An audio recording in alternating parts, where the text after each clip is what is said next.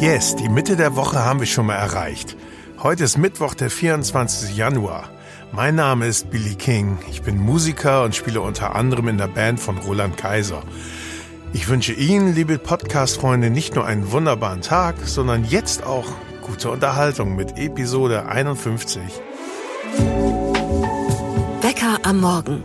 Alles, was Hamburg bewegt. Der tägliche Podcast vom Abendblatt. Billy, ist das ein ganz normaler oder eher ein ungewöhnlicher Name? Sorry, Billy, ich könnte jetzt zum Beispiel einen Gag über ein Regal bringen. Wir schauen uns gleich die Liste mit den beliebtesten Kindernamen für das Jahr 2023 an. Und das aus gutem Grund.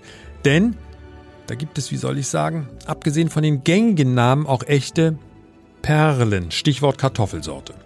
Wir checken ein paar ungewöhnliche Namen und dann gehen wir der Frage nach, macht das was mit den Kindern, wenn sie so einen speziellen Namen verpasst bekommen? Oder sind nur wir, die Beobachter, etwas komisch, weil wir darüber stolpern?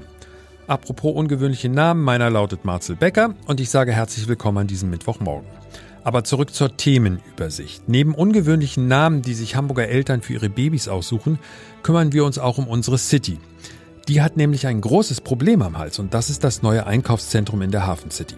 Konkurrent oder eine Herausforderung und eine Chance, durch die der Innenstadt neues Leben eingehaucht bzw. noch mehr Leben eingehaucht werden kann je nachdem, welche Perspektive man einnimmt. Das besprechen wir. Und dann gibt es mal wieder Stress in den Elbvororten und die Weidstraße hat zumindest indirekt auch damit zu tun. Und nein, es geht nicht um Senioren, die aus unerfindlichen Gründen ihr Auto ins Schaufenster steuern.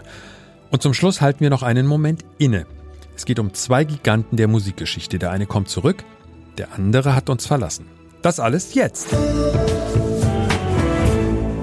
Einmal im Jahr staunen wir ein bisschen. Na, vielleicht staunen wir auch ein bisschen mehr. Nämlich dann, wenn die Hamburger Standesämter ihre Listen mit den gängigsten Babynamen veröffentlichen. Klar, da gibt es Noah und Emilia, aber bei der Gelegenheit werden auch die etwas, wie soll ich sagen, anderen Namen genannt. Ungewöhnliche Vornamen für Babys.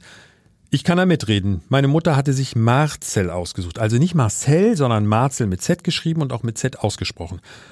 Um ehrlich zu sein, das ist selbst für enge Freunde scheinbar nicht so einfach, also das mit der Aussprache. Es gibt den einen oder anderen, der das auch nach Jahrzehnten mit dem Z nicht hinbekommt. Da kommt dann Marcel dabei heraus oder im schlimmsten Fall Marcel.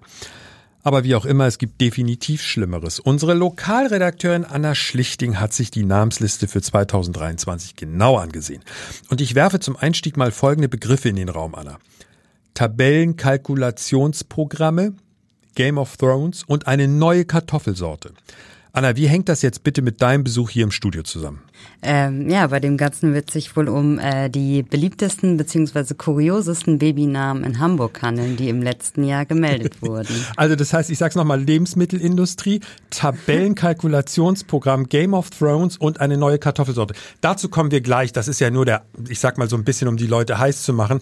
Was sind denn die normalen, meistgenannten Namen hier in Hamburg? Normal in Anführungszeichen. Normal in Anführungszeichen, genau. Also so wie auch schon deutschlandweit waren Emilia und Noah ganz vorne mit dabei bei den äh, Babys, die im letzten Jahr geboren wurden. Und auch Namen wie Ida, Theo, Lia und Liam und so weiter und so fort waren sehr beliebt bei den Eltern. Das heißt, wenn ich diese Namen im Kindergarten rufe, kommt nicht nur mein eigenes. Nee, da werden wahrscheinlich sehr, sehr viele kommen. Vor allem bei Emilia. Also das war wirklich mit weitem Abstand der beliebteste Mädchenname in vielen Bezirken. Ja, aber was verbirgt sich jetzt bitte? Wir, wir gehen das einfach mal durch. Ne? Ja. Tabellenkalkulationsprogramm hat jeder natürlich sofort einen Begriff oder einen Namen im Ohr und denkt an Excel. Ja. Das ist tatsächlich so, es gibt Eltern, die haben ihr Kind Excel genannt. Es gibt tatsächlich Eltern in Lüneburg, die haben im vergangenen Jahr ihren Sohn Excel genannt. Und das auch durchbekommen scheinbar. Das durchbekommen, genau. Also ich hatte auch bei den Bezirksämtern nachgefragt. Es kommt wirklich nur noch ganz, ganz selten vor, dass Vornamen abgelehnt werden. Die neue Kartoffelsorte, wie heißt die überhaupt? Ähm, Lady Amarilla heißt jetzt ein Mädchen, das Lady mit Vornamen sozusagen. Genau, Lady Amarilla, ein Mädchen, das in Wandsbek geboren wurde im vergangenen Jahr. Und dabei handelt es sich tatsächlich um eine Kartoffelsorte, die sich vor allem für die Zubereitung von Pommes super eignet. Das, die Gedanken, die sich die Eltern vielleicht dabei gemacht haben, die wollen wir nicht nachvollziehen. Vielleicht waren es einfach große Kartoffelfans. Ja, ich bin auch Pommes-Fan, aber ja. das ist okay, gut. Kuriose Namen, wir sind mittendrin. Game ja. of Thrones, was ist dabei rausgekommen? Ähm, es gibt einen Jungen, der wurde in Hamburg geboren im vergangenen Jahr. Der heißt Tormund mit Vornamen. Ich weiß nicht, wie viele von unseren Hörerinnen oder Hörern Game of Thrones kennen, aber Tormund Riesentod ist ja der äh, Anführer quasi der Wildlinge in der Serie. Ja, und da würde ich auch immer noch sagen, das kann ich noch in gewisser Weise nachvollziehen. Ich meine, das war weit vor deiner Zeit Winnetou oder es gab andere Serien wie Tim Thaler und dann kamen bestimmte Namen plötzlich in Mode. Das ist ja eigentlich ganz logisch. Und warum nicht auch bei Game of Thrones? Mhm. Eine Sache hatte ich natürlich eben noch vergessen. Ach ja, die müssen wir nochmal nachholen. Die Lebensmittelindustrie. Welcher Name verbirgt sich dahinter? Ähm, es gibt Eltern, die haben ihre Tochter Fanta genannt. Da wurde ich aber auch heute, da wurde ich aber auch heute ganz nett von einer Leserin darauf aufmerksam gemacht, dass es tatsächlich bei dem Namen Fanta um einen gebräuchlichen Namen in Westafrika handelt. Da habe ich nochmal nachrecherchiert.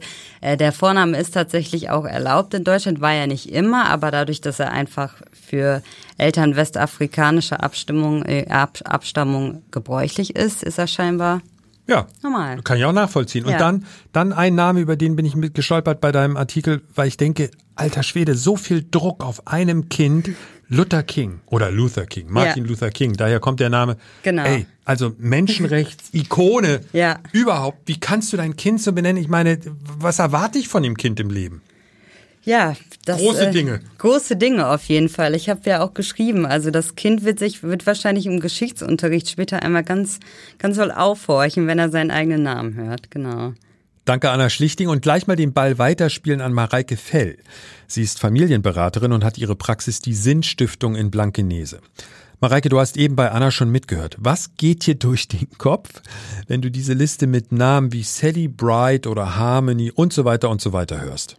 Ich persönlich habe mit diesen Namen äh, so meine Schwierigkeiten, was aber gar nichts heißen muss. Es erzählt halt mehr über mich als über die anderen. Ne? Das ist das ganze Thema Namen, was ich so wichtig finde, dass man sein eigenes da im Blick behält. Ich kenne noch keine Harmony Montana, keine Fanta, kein Knut Olaf oder ein Excel. Ähm, äh, fremdel damit. Ne? Wenn ich mir jetzt aber vorstelle, auf dem Schulhof äh, treffen die sich ja. Ne? Das ist ja im Moment, kriegen Kinder solche Namen. Das heißt, die landen alle auf dem Schulhof, treffen sich und dann spielen da Harmony Montana mit Fanta und äh, streiten sich mit Knut Olaf. Und das ist für die total normal. Und die denken dann, wie kann man denn Mareike oder Marcel heißen?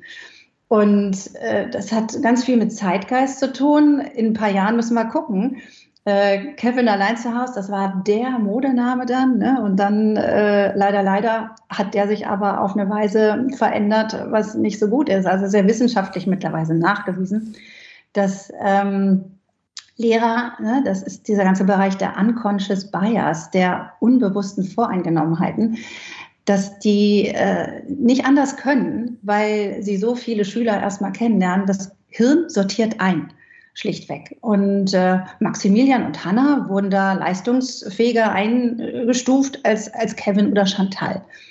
So, und ähm, jetzt kann man denken, okay, was mache ich denn jetzt damit?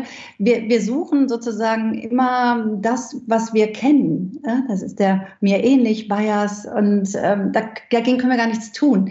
Also wenn du jetzt sagst, was denke ich bei den Namen, dann denke ich, wow, das sind komische Namen. Gleichzeitig sagt das aber auch viel über mich aus und ich persönlich, sicherlich auch, weil ich das beruflich mache, versuche halt unglaublich dann wahrzunehmen, okay, ich, es ist hier meine meine Projektion oder meine Voreingenommenheit, wo wir nichts für können. Aber wir können was dafür, dass wir uns dessen bewusst sind. Also das heißt, der erste Ansatz ist schon mal, wie, wie so oft im Leben, wir fangen bei uns selbst an und sagen, mhm. wieso finde ich das eigentlich komisch? Das Kind kann ja sowieso nichts dafür. Die Eltern haben sich ja den Quatsch ausgedacht und letztendlich wollen wir ja das Kind nicht bestrafen. Auf der anderen Seite finde ich es für Eltern auch total schwierig, sich einen Namen auszusuchen, der am Ende irgendwie zu dem Kind dann auch mhm. passt, weil das weiß man ja noch nicht, wenn das Kind gerade geboren wurde. Trotzdem genau. würde ich jetzt mal so, und mal sehen, was du dazu sagst, Mareike, eine Warnung aussprechen und sagen, ja, Google hilft natürlich, aber lasst euch nicht von Fernsehsendungen leiten, lasst euch nicht von Kinofilmen leiten, nehmt ihr euer Kind nicht nach einem Influencer, was auch immer, nicht irgendwas nehmen, was gerade populär und in der Öffentlichkeit ist. Weil das kann ja tatsächlich am Ende nach hinten losgehen, weil diese Namen haben ja einen halt Haltbarkeitswert, der irgendwann verfällt. Genau, aber wissen wir das, Marcel? Ne? Jetzt äh, habe ich mein Kind, weil ich wirklich denke, ey, ich nenne das auf keinen Fall Kevin nach dem Film. Ich möchte da einen klassischen Namen. Ich nenne es äh, Corona, was eine Heilige ist. So, ja, jetzt haben wir den Salat. Oder ich nenne mein Kind Alexa. Das ja. klingt doch so schön. Äh, oder in, in der Klasse bei der Tochter war tatsächlich eine Siri. Muss ich dir jetzt nicht mehr zu sagen. Ne? Und ähm, die hat sich tatsächlich noch während der Grundschulzeit, hat die sich dann umgenannt. Die hat sich auf Marie umgenannt. Was lernen wir jetzt? Es gibt kein so klares richtig oder falsch für die Namensgebung, wenn ich Mareike richtig verstanden habe. Liebe Eltern, hört auf euer Herz und vielleicht auch ein bisschen auf euren Verstand. Dann wird das auch was. Danke an Familienberaterin Mareike Fell. Vor ein paar Tagen hatte uns unser Reporter Uli Gastorf einen Einblick in das neue XXL Einkaufscenter in der Hafen City gegeben. Eröffnung ist am 25. April. Bei der Gelegenheit sprachen Uli und ich auch darüber, dass es zumindest bisher keine Verbindung, also keine richtige Verkehrsachse für Besucher zwischen der Hamburger City und dem neuen Quartier gibt. Stichwort Querung. Ist doch klar, jeder fragt sich, ob dieses neue Einkaufsparadies für die Geschäfte in der eh schon leicht angeschlagenen Innenstadt nicht eine Art Todesstoß sein könnte. Ich bleibe bewusst im Konjunktiv. Könnte. Holen wir uns doch mal eine Frau in unseren Podcast, die sich den ganzen Tag nur um die City, also um die klassische Hamburger Innenstadt kümmert. Brigitte Allkemper. Sie sind die Geschäftsführerin des City Managements. Als Sie gehört haben, das Eröffnungsdatum für das XXL Einkaufscenter in der Hafen City steht fest. Was haben Sie da gedacht? Da habe ich gedacht, das jahrelange Warten hat ein Ende und nun werden wir wissen, wie wir miteinander existieren werden. Ähm, wir haben natürlich großen Respekt vor diesem vor dieser Zeit. Es ist ja für uns auch ein Blick in die Glaskugel. Was genau wird sich verändern? Wie werden sich Frequenzen verschieben? Wie werden sich Umsätze verändern? Es ist sicherlich die Befürchtung, dass sich Frequenzen und Umsätze äh, verschieben in Richtung, ähm, ich sag mal, Hafen City oder Hamburg-Westfield-Überseequartier. Aber die Höhe ist ja für uns schwer einschätzbar. Es äh, wird am Anfang sicherlich ein Feuerwerk an Aktivitäten und Aktionen geben und jeder wird das neue Quartier, das garantiert grandios werden wird, kennenlernen und erleben wollen. Aber auch die Kerncity hat ihren Fankreis und jeder, der Hamburg besucht, wird sicherlich beides sehen wollen.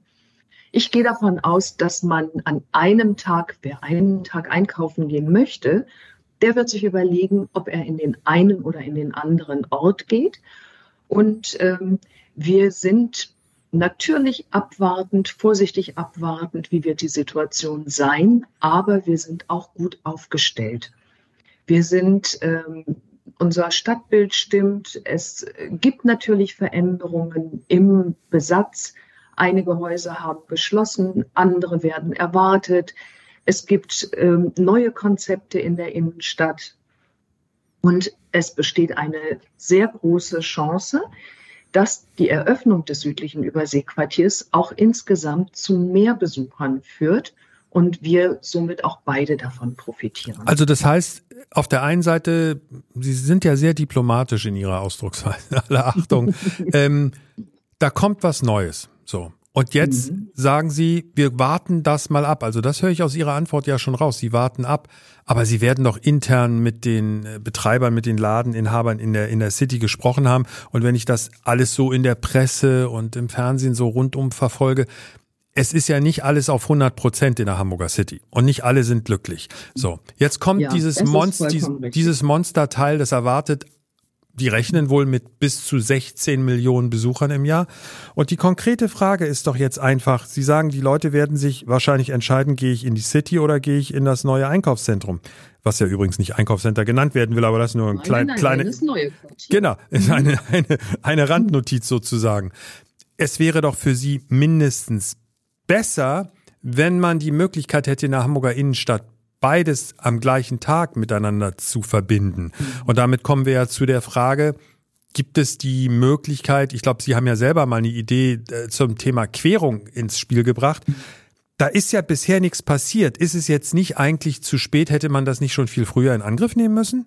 Also ich sehe da noch keinen Bagger irgendwo oder keine Baustelle für.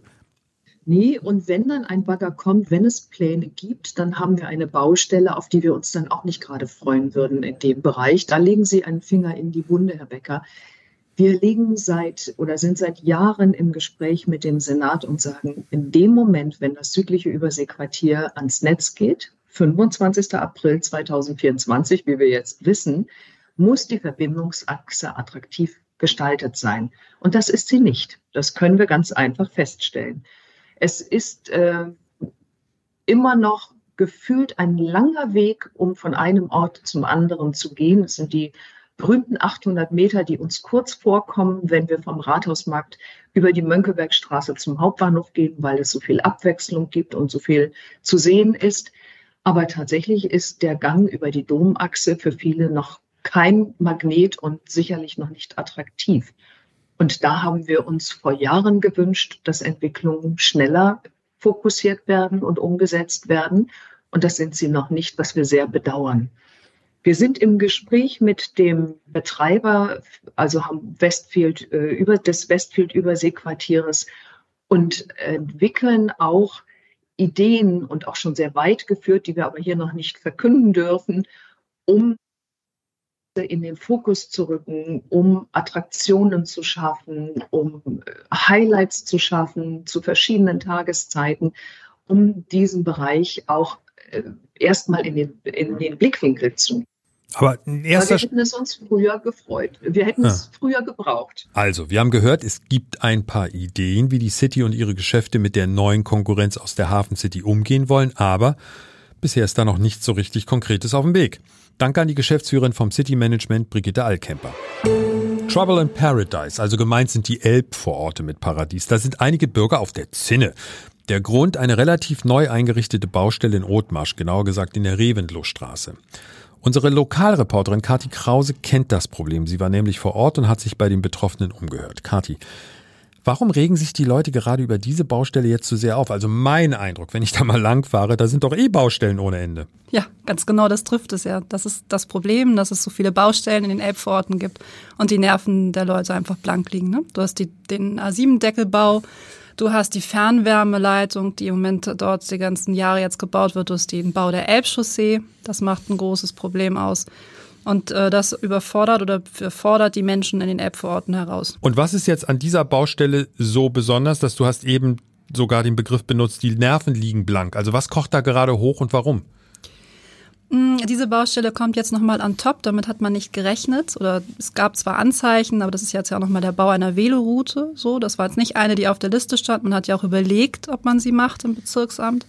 Und ähm, es handelt sich bei der Riventlow-Straße, das ist ja die Baustelle, über die wir reden, um eine Zubringer, eine wichtige Verkehrsachse, die eben jetzt noch frei war, wenn du durch die Stadt fahren wolltest. Und jetzt ist sie es eben für die nächsten Monate wieder nicht. Das ist dicht, es wird auch dort nicht mehr lang gehen, beziehungsweise Verkehrsbeeinträchtigungen geben. Ne? Und sowas ist ja oft auch eine, hat ja eine oder es verursacht eine Kettenreaktion, sage ich jetzt mal. Das reicht bis in die Weidstraße, habe ich das richtig verstanden? Und die Händler dort gehen auf die Barrikaden? Oder ist das jetzt etwas überdramatisiert?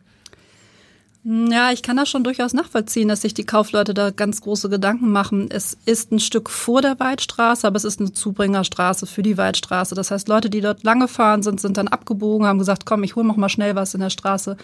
Ähm, und jetzt werden sie einen weiten Umweg nehmen, um eben auszuweichen. Und die ähm, Waldstraße wird diesen Verkehrsströme brauchen und verlieren. Ne? So die Betroffenen von diesen Baustellen oder von dieser einen Baustelle ganz besonders, die wir uns jetzt als Beispiel rausgepickt haben, haben sich die Bürger oder die Anwohner dort schon organisiert oder sind die im Moment noch so in der Selbstfindung, was können wir eigentlich machen?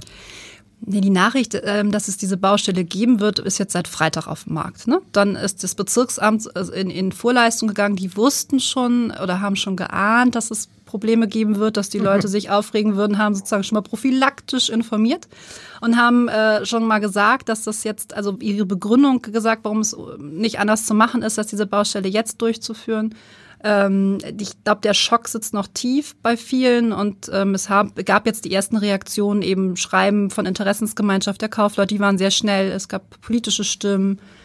Äh, wir haben auch schon viel Leserpost bekommen, ja.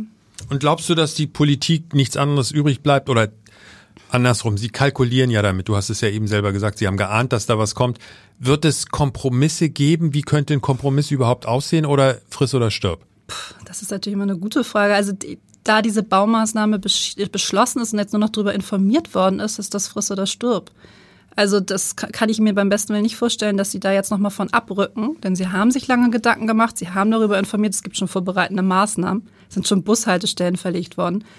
Es sind Steine an verschiedenen Stellen platziert worden. Ich kann mir nicht mehr vorstellen, dass die davon abrücken. Streit zwischen den Anwohnern und den Behörden wegen der Baustelle in der Reventlow-Straße. Unsere Lokalreporterin Kati Krause hat sich für uns in Othmarschen umgesehen und umgehört. Danke, Kati. Wer noch mehr Details über die Geschichte haben möchte, einfach auf abendblatt.de gehen. Eine erfreuliche und eine traurige Nachricht für alle Musikfans. Fangen wir mit der erfreulichen Nachricht an. Ein Superstar, der seit 17 Jahren keinen einzigen neuen Song veröffentlicht hat, der bringt was Neues raus.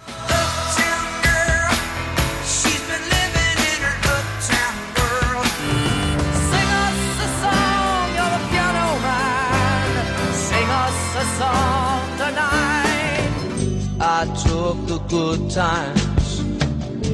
I'll take the bad times. I take you just the way you are. Es gibt tatsächlich den einen oder anderen, der ihn ab und zu mit Elton John verwechselt, aber gemeint ist Billy Joel. Er wollte nie wieder etwas Neues rausbringen. Das hat sich jetzt scheinbar geändert. Am 1. Februar kommt sein neuer Song Turn the Lights Back On. Das war die erfreuliche Nachricht. Die traurige, Sie liebe Podcast-Freunde haben es vielleicht schon mitbekommen, Frank Farian ist tot. Einer der erfolgreichsten deutschen Musikproduzenten überhaupt. Also wahrscheinlich sogar der weltweit erfolgreichste deutsche Musikproduzent. Auch umstritten, weiß ich, ja, Stichwort Milli Vanilli. Aber das lassen wir jetzt mal außen vor. Wir checken mal kurz, was alles zum Beispiel so auf sein musikalisches Konto geht.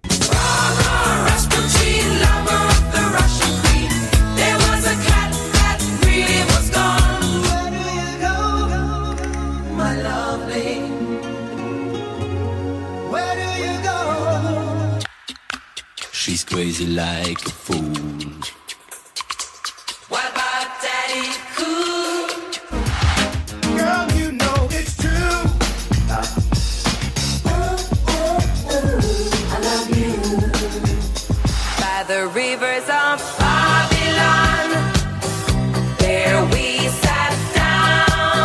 Also er hatte definitiv ein Händchen für Hits. Und mehr wollen wir an dieser Stelle auch nicht thematisieren.